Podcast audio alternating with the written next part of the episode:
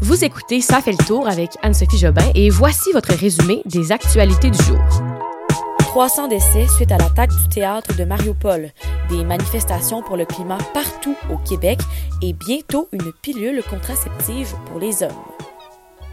C'est vendredi, yeah yeah, vendredi tout le monde, j'espère que ça va bien pour vous. Euh, de mon côté, j'ai peut-être une voix un peu plus fatiguée, je suis un peu plus fatiguée. Je, suis pas malade. J'ai pas la COVID. Ne vous inquiétez pas. Parce que tout le monde a la COVID euh, que je l'ai. Parce que, sérieusement, en ce moment, c'est fou, là. Je pense qu'il y a beaucoup d'éclosions. Je n'ai pas de cas, je connais pas de cas de gens très malades, mais quand même des gens qui ont le virus, euh, dont François Legault, d'ailleurs. Pour ma part, c'est de la grosse fatigue, de l'accumulation de fatigue, tout simplement. Euh, Aujourd'hui, un épisode différent Niveau audio, peut-être un peu pour certains, peut-être que vous le remarquerez même pas. Le fil de mon micro s'est brisé juste avant l'enregistrement. Donc là, je me retrouve dans un petit garde-robe avec du linge de mon coloc autour de moi et mon euh, mes écouteurs d'iPhone. Donc je crois que ça sonne quand même bien, mais désolé si le son est pas aussi bon que d'habitude pour cet épisode-ci. Mais quand même, on y va là avec les nouvelles d'aujourd'hui. Alors on est le vendredi 25 mars. On commence comme d'habitude avec notre petit tour en Ukraine pour voir ce qui s'est passé dans les dernières heures. Premièrement, il y a la mairie de la ville de Mariupol qui a annoncé aujourd'hui qu'il y aurait environ 300 morts dans le théâtre de Mariupol. Vous vous rappelez, là, ce théâtre qui a été bombardé par euh, les avions russes le 16 mars dernier. Il y avait des centaines de personnes dans ce théâtre-là, dont beaucoup d'enfants. On se rappelle qu'autour du théâtre, là, les gens avaient écrit enfants en grosses lettres pour que les Russes ben, se disent on va pas attaquer un endroit où il y a des enfants. Mais bon, les Russes avaient quand même bombardé et là, ce serait 300 euh, morts jusqu'à maintenant. C'est une information qui n'est pas confirmée, mais c'est ce qui est avancé suite à plusieurs On reste en Ukraine cette fois-ci. C'est Moscou qui a reconnu ce matin la perte de 1351 soldats depuis le début de son offensive en Ukraine. Et d'ailleurs, euh, l'armée russe a aussi annoncé ce matin qu'elle va se concentrer sur les régions à l'est du pays de l'Ukraine. Ils disent qu'ils ont atteint les objectifs initiaux de leur opération militaire dans plusieurs villes. Donc, ils ont le contrôle de certains secteurs. C'est une déclaration qui est quand même, qu'on peut considérer très importante, là, parce que ça signifie que les capacités de combat des forces ukrainiennes ont été réduites de manière importante dans ces régions-là, ce qui permet donc à la Russie d'aller ailleurs. Et où qu'ils veulent aller, ils vont sûrement mettre des gros efforts là, pour euh, leur objectif principal, qui est la libération du Donbass dans l'est de l'Ukraine. Des milliers d'étudiants ont manifesté cet après-midi dans le cadre de la Journée mondiale pour la justice climatique. Il y avait des manifestations qui ont lieu à Montréal, Québec, Joliette, Sherbrooke et Rimouski. À 14 h cet après-midi, là, c'était celle de Montréal qui a débuté. Ça a commencé au pied du monument Georges-Étienne Cartier, à l'ouest du parc Jeanne-Mance. Les organisateurs de l'événement disaient s'attendre à une bonne participation quand même à, cette manifestation-là, surtout en tenant compte que plus de 73 000 étudiants sont en grève aujourd'hui dans les cégeps et les universités de Montréal. On en avait quand même parlé là, euh, en début de la, au début de la semaine. L'UCAM, entre autres, c'est pour la gratuité scolaire. C'est pour ça qu'ils étaient euh, en grève. Ben, le sont encore ça finit aujourd'hui. Et euh, au lieu d'une manifestation traditionnelle à Montréal, ça va plutôt, ça a plutôt pris la forme d'un pitch-in en solidarité avec les peuples autochtones.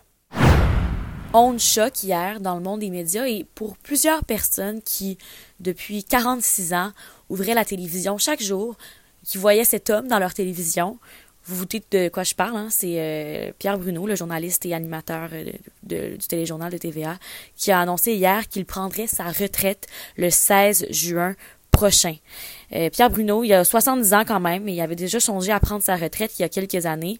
Mais avec l'arrivée de la pandémie, de la guerre en Ukraine, euh, il voulait rester pour euh, bien informer ses auditeurs et continuer d'offrir aux Québécois un visage familier. Là, parce que des fois, c'est des nouvelles qui sont difficiles à avaler. Pour les gens à la maison, d'avoir quelqu'un qui est là depuis 46 ans pour leur compter, c'était rassurant, d'une certaine manière.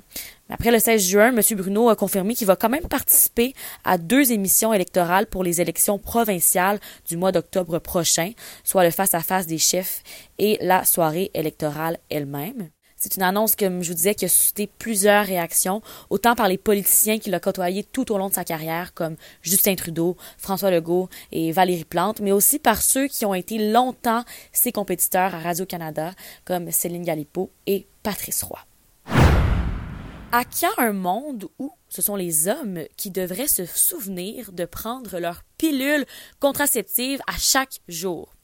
Mais selon une nouvelle étude parue récemment, ça pourrait être bien plus proche que vous pourriez vous l'imaginer. En fait, une pilule contraceptive masculine a été testée sur des souris de laboratoire et elle serait efficace à 99% selon les données présentées mardi. Les tests sur les humains devraient commencer plus tard au cours de l'année. Ce sont des chercheurs de l'Université du Minnesota qui ont développé ce produit-là qui, euh, contrairement aux pilules contraceptives pour les femmes, ne viserait pas les hormones comme la testostérone, ce qui éliminerait plusieurs euh, des potentiels effets secondaires d'une pilule contraceptive normale. Et encore une fois, selon les données présentées, l'effet de la pilule est complètement réversible et euh, il était possible pour les souris de se reproduire de 4 à 6 semaines après la prise de la dernière pilule. C'est quand même, ah, t'imagines, c'est les gars qui vont devoir prendre la pilule. Mais est-ce que tu ferais confiance aux gars pour qu'ils prennent vraiment sa pilule à chaque jour? Là est ma question. Reste à voir ce que les tests sur les humains nous diront dans l'année qui s'en vient. On termine la semaine avec des petites nouvelles dans le monde du sport. Euh, hier, déception quand même, lorsque l'équipe canadienne masculine de soccer avait l'opportunité de se qualifier officiellement pour la Coupe du monde de soccer de 2022 qui aura lieu au Qatar. Les Canadiens devaient obtenir une victoire ou un match nul pour se qualifier, mais ont malheureusement perdu leur match 1-0 face au Costa Rica. L'équipe aura une nouvelle chance de confirmer sa présence à la Coupe du Monde. Euh, ce sera ce dimanche, alors qu'ils vont affronter la Jamaïque devant les partisans au BMO Field à Toronto.